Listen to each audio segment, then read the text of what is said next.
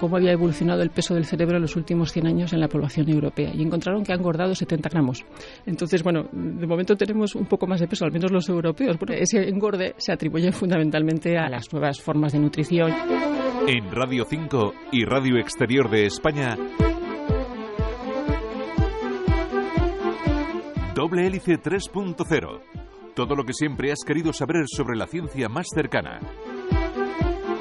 Doble Hélice 3.0. Con Juanjo Martín. Si le pedimos que piense en una dieta saludable, me imagino que, como yo, pensarán en alimentos que sean buenos para nuestro corazón, que sean digestivos, que no sobrecarguen nuestros riñones o no obstruyan las arterias. Pero, ¿alguien ha pensado en alimentos sanos para nuestro cerebro? Todos sabemos que el cerebro es el director de orquesta de nuestro cuerpo, la sala de control, pero sin embargo no nos detenemos en saber qué necesita, qué alimentos son los más apropiados para su funcionamiento. A pesar de ser un órgano vital, el cerebro es uno de los grandes desconocidos, desconocidos por la sociedad donde circulan muchos mitos y también por la ciencia, donde aún se desconocen muchos de sus procesos. Esta semana se ha presentado un libro que mitigará ese desconocimiento. Dale vida a tu cerebro. Es una obra que le da la importancia que merece la influencia de la alimentación en la actividad cerebral. Doble hélice 3.0 y para hablarnos de nutrición y cerebro tenemos con nosotros a Raquel Marín, que es neurocientífica, profesora de fisiología de la Universidad de La Laguna y autora del libro este que me acompaña y que ahora acaban de oír. Así suena, Dale vida a tu cerebro, del Roca Editorial. Hola Raquel, gracias por estar con nosotros. Hola Juanjo, gracias a ti. Un placer tenerte en Doble Hélice 3.0 para hablar de un tema tan interesante y que nos incumbia a, a todos. Pero antes me gustaría preguntarte por qué Hoy en día desconocemos tantas cosas de nuestro cerebro. ¿Por qué cada día que pasa sale un nuevo descubrimiento del cerebro y otro y otro? ¿Qué tiene nuestro cerebro que lo hace tan complejo para ustedes, los científicos? Bueno, para empezar, tú sabes que para estudiar eh, un órgano, en este caso el cerebro, hace falta las herramientas adecuadas. Y en el caso del cerebro la cosa se complica porque para empezar, en un segundo, en el cerebro pasan un sinfín de cosas. Eh, las neuronas, que son las grandes eh, artífices de, de, la actividad cerebral, ¿verdad? Son grandes charlatanas. Se dedican a comunicar entre ellas, hasta el punto de que cuando dejan de comunicar se mueren. Pero lo hacen a velocidades vertiginosas. Y encima lo hacen por impulsos electroquímicos, es decir, hay una descarga eléctrica y acompañada de un cambio químico, que ocurre, pues eso, a velocidades vertiginosas. ¿Cómo, cómo consigues, qué sistemas de registros necesitas sofisticados para poder eh, simplemente ver eh, qué conversaciones están pudiendo tener las, las, neuronas? Solo para empezar. Eh, piensa también que, a, diferencia de, de, otros órganos en los cuales a lo mejor puedes extraer información ex vivo, como por ejemplo es el caso del intestino, que en ciertas condiciones puedes estudiarlo ex vivo, el cerebro eh, el cerebro tiene, eh, tiene, tiene una actividad tan, tan absolutamente esencial que cualquier extracción, cualquier eh, estudio in vivo requiere de técnicas sofisticadísimas que tampoco son accesibles para todo el mundo. Y, una cuestión también muy importante. en realidad, el, el, cerebro en sí, bueno, es, en mamíferos bastante similar, pero el cerebro humano en particular tiene una serie de características que no son idénticas en otros animales que se estudian normalmente en experimentación, como son los ratones y los roedores en general, que son los grandes sufridores. Entonces, ello, la extrapolación en ser humano, también, también requiere de, esfuerzos adicionales. Eh, eso está cambiando en los últimos años en neurociencia. Ahora mismo se están desarrollando nuevas técnicas que nos están permitiendo todavía no saber qué se están diciendo las neuronas, pero sí qué neurona está hablando con qué neurona, ¿no? Eh, empezamos a visualizar las conexiones. El cerebro no, descansa, ¿verdad? No duerme nunca. Nunca. Nunca. El cerebro, incluso si estás ahora mismo pensando en elefantes rosas volando, eh, ya, ya es una forma de actividad cerebral. Sí, me estás escuchando, eh, estás sintiendo, estás teniendo sensaciones con respecto a lo que digo, estás pensando a lo mejor en tu siguiente pregunta, eh, estás haciendo una serie de movimientos con los ojos, con la vista, etcétera. Todo eso, pues, es una actividad cerebral propiamente. Entonces, no, nunca descansa. Incluso cuando dormimos. Cuando dormimos tiene también una enorme actividad. Eh, además, eh, el, sueño es esencial en aspectos como puede ser, por ejemplo, una serie de limpieza, por decirlo así, de residuo cerebral y también una gestión de la memoria, entre otras cosas. Eh, la información que recibes durante el día, luego durante la noche tienes que hacer una, gestión de aquello que, vas a incorporar a tu impronta memorística, por decirlo así, frente a otras cosas que simplemente son banales. Las personas que te has cruzado por la calle hoy, muchas de ellas no las vas a volver a reconocer cuando las vuelves a ver otro día mientras que a otras sí, ¿no? por la noche hacen inventario, reponen como los supermercados, barren, limpian para que al día siguiente esté en perfecto estado. Sí, entre otras funciones, sí. Eso, claro, va en contra de un mito que ha calado mucho en la sociedad y es que, eh, bueno, creo que lo popularizó Uri Geller, eh, este mago, que no, por supuesto, que no, eh, no es un vidente, ni mucho menos, es un mago con mucha caladura. Pues Uri Geller decía que él tenía esas habilidades porque normalmente el ser humano solo utiliza el 10 o el 20% y él, claro, usaba más. y por eso podía doblar cuchara. Sí, usaba la cara también. Bien, bueno, pues eh, es verdad. Lamentablemente para aquellos que, todavía sueñen con que algún día eh, encontremos el superpoder en el cerebro, lo usamos al 100%. Hay un, un neurocientífico amigo mío que dice que el cerebro es como el cerdo, se aprovecha todo. Qué bueno. efectivamente. Eh, entonces, bueno, la capacidad del cerebro es el 100% la que usamos y además, de otra manera, sería un fraude porque gasta el, el, el 20% del total del oxígeno que incorporamos a nuestro cuerpo. Para un órgano tan pequeño, imagínate si lo gastara en balde. Sería inviable, ¿no? Gasta mucha energía, eso sí. Consume, bueno, la factura de la luz del cerebro es sí, considerable. La factura de la luz, imagínate, un kilo y medio de un peso, vamos a decir, un peso promedio de 80 kilos, ¿no? Eh, representa un 2% del peso total y consume 10 veces más de oxígeno que el, que el peso correspondería. ¿El cerebro, Raquel, continúa creciendo a medida que nos hacemos adultos o nacemos con un número de neuronas y ese número de neuronas pues no va a crecer, vamos para atrás siempre. Bien, eh, evidentemente no todas las regiones del cerebro van a crecer, por decirlo así, de la misma manera, pero sí es cierto que el cerebro es constantemente cambiante, eh, ya no solo en, lo que sería generar nuevas neuronas, que se llama neurogénesis, sino también en lo que se llama la plasticidad, eh, es decir, la capacidad que tiene el cerebro de modificar las conexiones que tiene, porque las neuronas son capaces de tener hasta 50.000 conexiones con otras neuronas, o incluso más. Te imagínate lo que eso significa. Y eso puede eh, modificarse de acuerdo a los estímulos que estemos recibiendo. Pueden incorporarse nuevas conexiones o, por el contrario, cuando a lo mejor dejamos de usar algunas de ellas, pueden cambiarse por otras. ¿no? Entonces, ya no solamente hay neurogénesis, también cambio plástico todos los días, por decirlo así. Y en la neurogénesis, pues fundamentalmente una de las zonas que más se ha estudiado en relación a, posibles eh, aumento de neuronas o, bueno, o regeneración de neuronas con la edad es una zona que se llama el hipocampo, que está muy relacionado pues con todo lo que es la, gestión de la memoria, ¿eh? tanto la memoria espacial, etcétera, como parte de la memoria de trabajo, etcétera.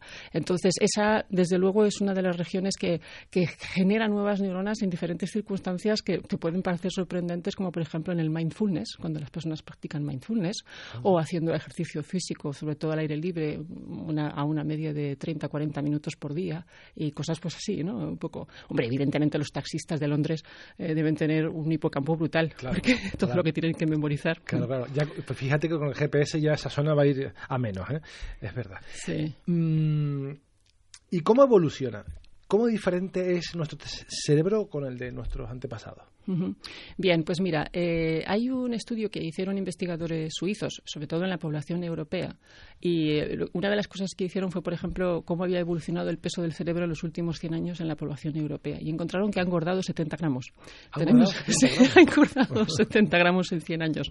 Entonces, bueno, de momento tenemos un poco más de peso, al menos los europeos, bueno, porque el estudio se hizo en Europa, y bueno, se atribuye ese, engorde, se atribuye fundamentalmente a, a, la nueva, a las nuevas formas de nutrición, ya no solamente eh, el tipo de dieta, sino también el estilo a la hora de comer, ¿no?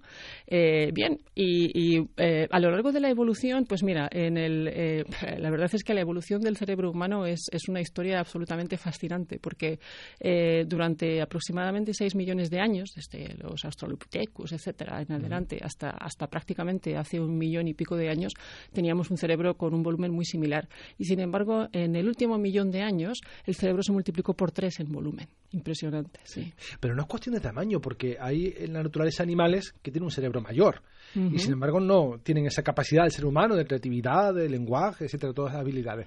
No es solo cuestión de tamaño, por lo tanto. No, eh, el, el tamaño del cerebro no determina la inteligencia. Y por lo que contrario que puedas pensar, tampoco la actividad. Es decir, una persona más inteligente no usa más cerebro que una persona menos inteligente, pero seguramente lo que hace es eh, usarlo de manera más eficaz. El tamaño no, determina la inteligencia. Lo que sí ocurre en el, ser humano es que tenemos, el, eh, con respecto al peso del cuerpo, el cerebro más grande con respecto al peso del cuerpo que otros animales. Por ejemplo, piensa en un elefante, el cerebro pesa unos 5 kilos. Cuando divides por el total de peso en toneladas, toca poco. Pues, toca poco ¿no? Entonces, mm, no, no determina la inteligencia, pero bueno, eh, en, nuestro caso sí tenemos un cerebro de, un porte bastante importante para el peso que tenemos. Mm.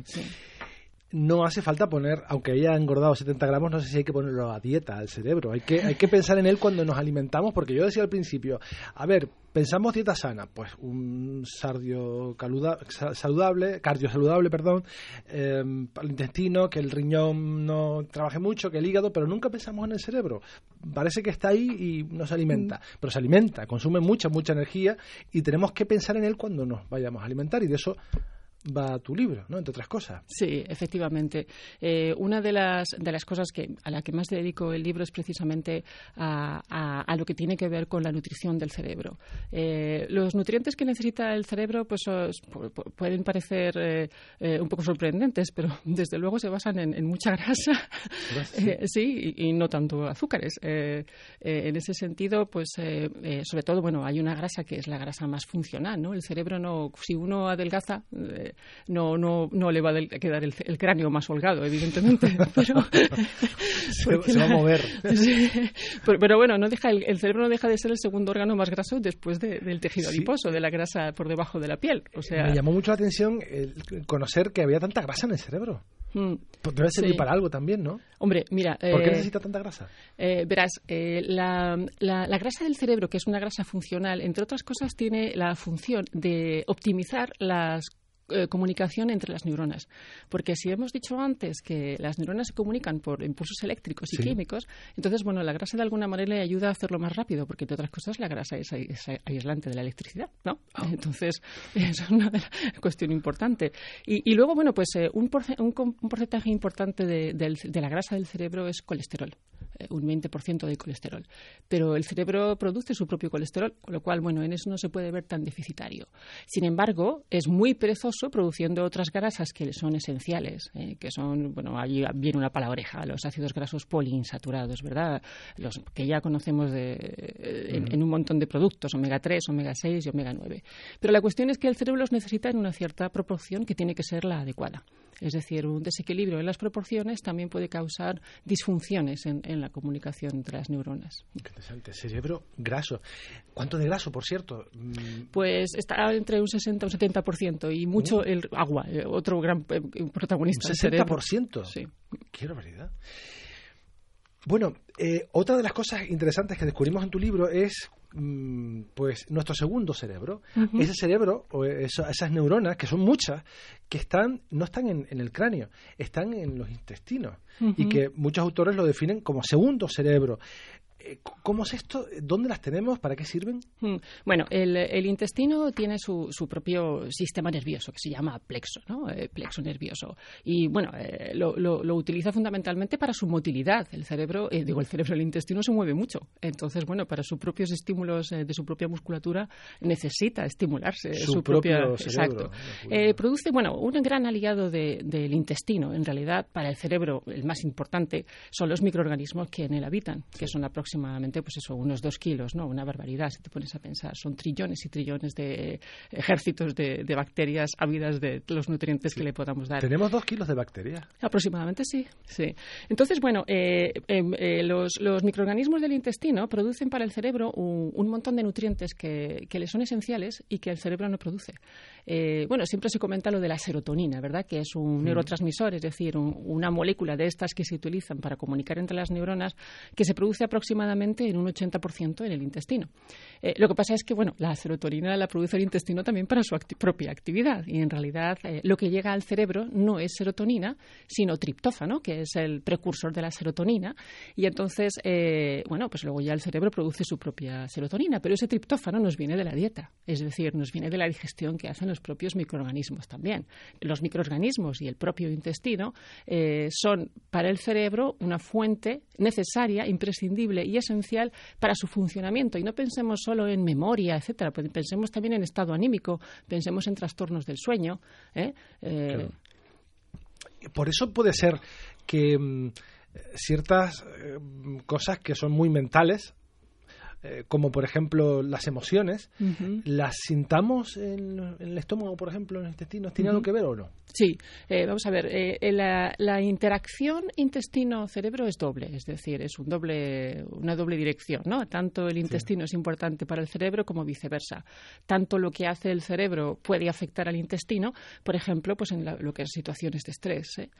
todo lo que está relacionado con las emociones, pues también tiene un efecto retrógrado hacia hacia, el intestino. Y de la misma manera, la, forma de comer y la forma de, que tiene nuestro intestino y nuestros microorganismos de comportarse con la comida también afectan emocionalmente al cerebro. Llegado casi al ecuador de nuestro programa, tenemos que dar paso a nuestro habitual reportaje. Hoy les queremos hablar de un estudio evolutivo que demuestra la importancia de nuestras cejas. Con un sutil movimiento de cejas, las personas somos capaces de expresar simpatía, confianza o reconocimiento. Hasta ahora se les había otorgado una función protectora, pero investigadores de Canadá acaban de desmontar esa hipótesis. Según su nuevo estudio, de indicar agresividad pasaron a servir como una herramienta de comunicación vital para la cooperación social. Al igual que la cornamenta en un ciervo, las cejas de nuestros antepasados primitivos eran una protuberancia huesuda pronunciada que indicaba dominación y agresividad. Los humanos modernos, en cambio, tenemos una frente lisa, con cejas más visibles y velludas, capaces de moverse para establecer redes sociales, según un estudio liderado por la Universidad de York.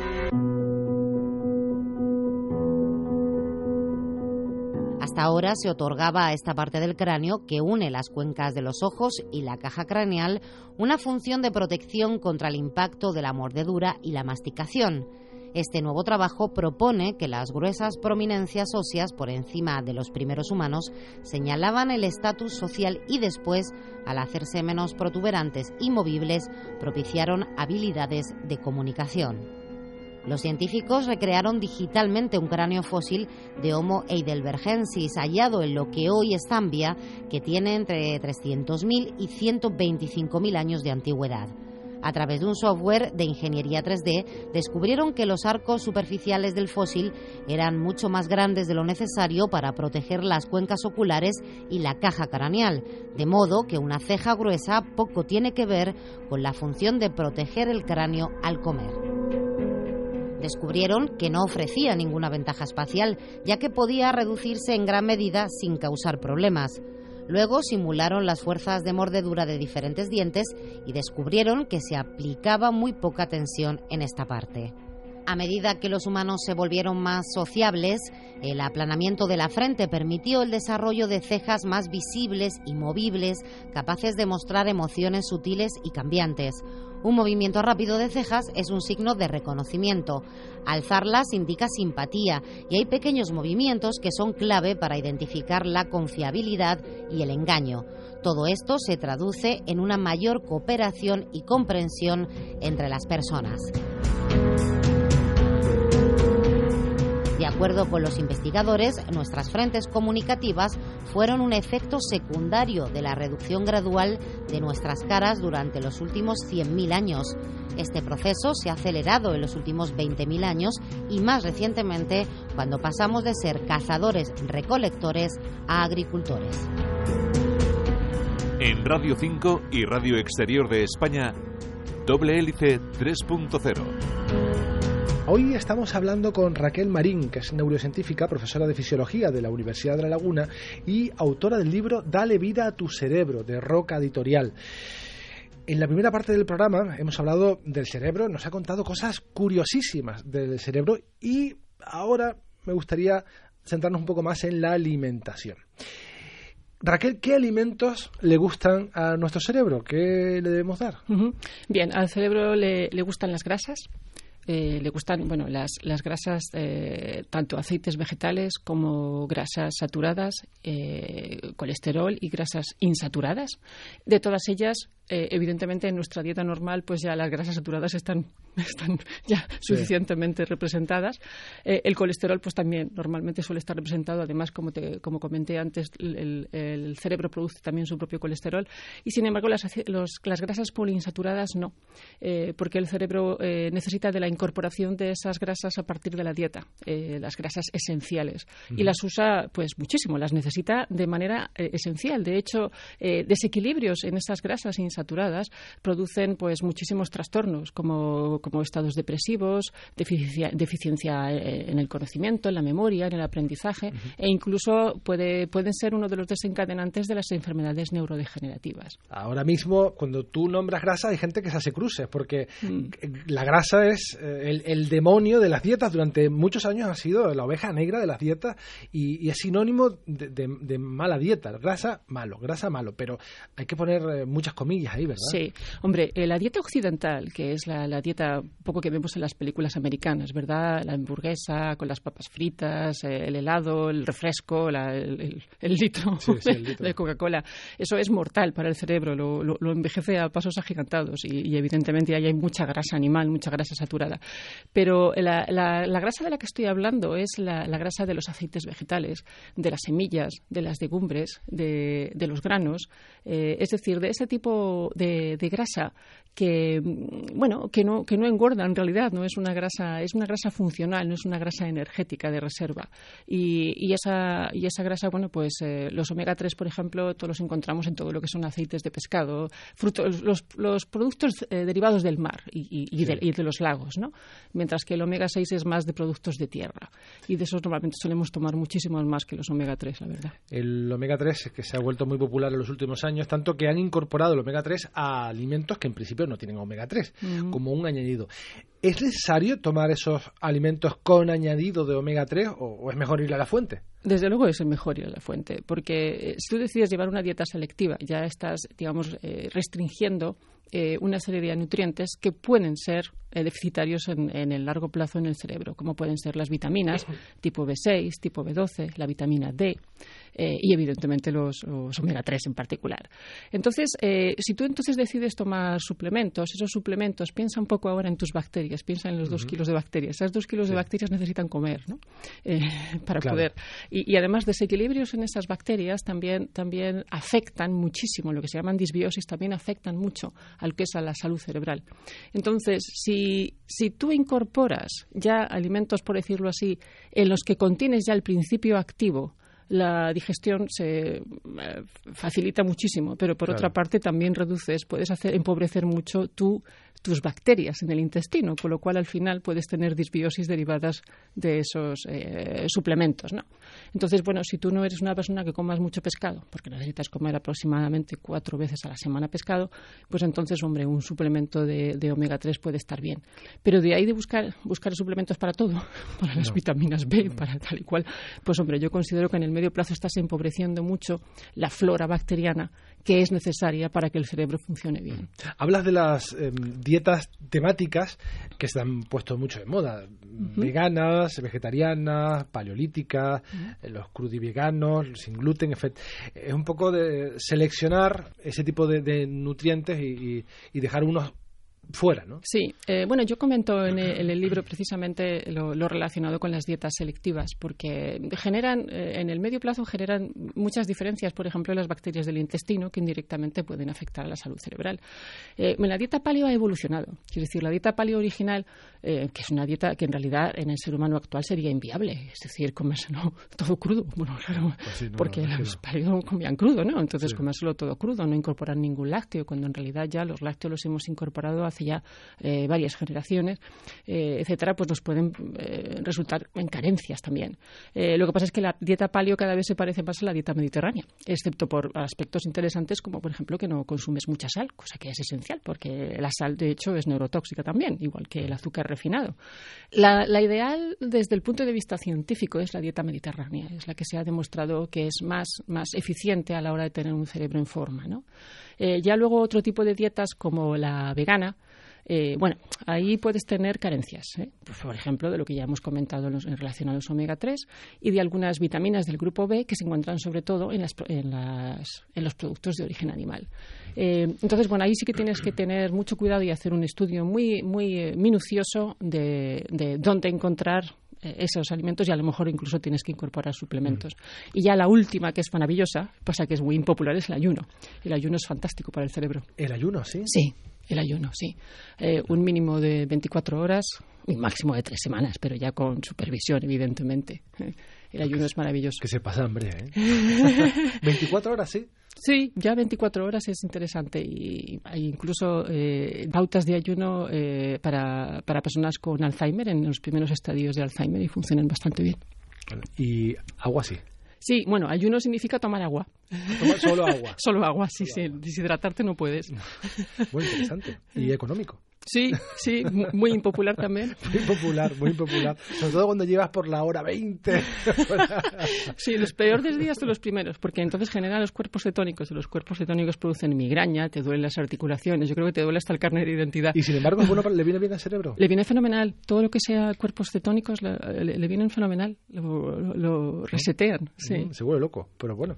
Bueno, lo dejamos ahí, que, lo haga quien quiera, que lo haga quien quiera. Pero otro de los problemas de nuestro cerebro es el envejecimiento porque el envejecimiento de nuestro cerebro trae consigo, en ocasiones, las eh, enfermedades neurodegenerativas, Parkinson, Alzheimer. ¿La alimentación puede ayudar a retrasar ese envejecimiento o mantenerlo en forma? Sí, La, alimentación adecuada eh, es uno de los pilares importantes para mantener el cerebro joven.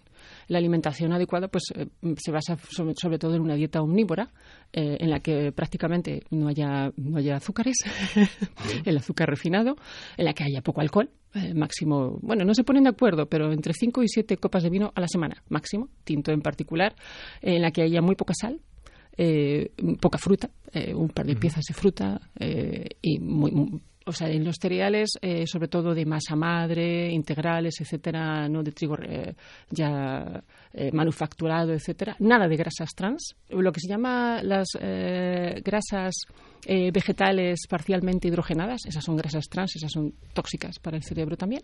Y poco café, máximo de uno o dos al día. Y, y mucho agua. Mucha agua. Mm. ¿Qué alimentos deberíamos tomar con mucha moderación. Hemos hablado de que hay que tomar mucho de esto, mucho de lo otro, mucho de tal, incluso dejar de comer durante 24 horas. Pero ¿cuáles eh, podemos, tenemos que ir con moderación o, o, excluirlos completamente de nuestra dieta? Bueno, si tuvieras que eliminar algo eh, ahora mismo eh, de manera inmediata, aunque bueno, para algunas personas significaría en principio un pequeño drama, sería el azúcar refinado. El azúcar Quitarlo absolutamente de nuestra vida. Pero no el que le ponemos al café, que también, sino todo bueno, es que el problema, Raquel, como sabes, que hay azúcar en todos los alimentos. En el, en el ketchup, en, todos mm. los alimentos hay azúcar. Es complicado, pero tenemos que mirar bien las etiquetas. Sí. Bueno, claro, es que el azúcar, el azúcar modificado, porque es un azúcar modificado, no es un azúcar natural. Se modificó hace aproximadamente 60 años en la industria alimentaria para conseguir precisamente mayor cantidad de fructosa, que no se, no se metaboliza como la glucosa, y para hacerlo mejor conservante, más endulzante, mantiene el alimento más largo plazo y luego lo hace muy atractivo desde el punto de vista del sabor. Engancha, engancha. Entonces, claro, se usa como conservante. No obstante, fijándose bien las etiquetas, hay productos que no tienen azúcar y desde luego acostumbrarse a un paladar más en el agrio, el ácido y el salado, pues hombre, también es recomendable. Mm. Primero, eh, azúcar lo mínimo. Mm. ¿Qué más deberíamos dejar de lado si queremos cuidar a nuestro cerebro? Eh, el alcohol. Hombre, eso no quiere decir porque un día te tomes una copa se te va a morir medio cerebro, ni mucho menos, ¿no? Porque además el cerebro tiene una enorme capacidad de regeneración. Pero el alcohol también es neurotóxico. Eh, la sal. La sal se ha demostrado recientemente que es uno de los también desencadenantes de Alzheimer y de pérdida de memoria y procesos cognitivos, etcétera. Y, bueno, yo creo que ya con eso, bueno, ya, ya, ya, tenemos bastantes malas noticias por hoy. Por supuesto, los refrescos prohibidos. claro. Pues Raquel Marín, neurocientífica, profesora de fisiología de la Universidad de La Laguna y autora de este libro que les recomiendo, Dale vida a tu cerebro, de la editorial Roca Editorial. Gracias por haber estado con nosotros, ha sido un placer. Gracias a ti, Juanjo, y saludos a los oyentes.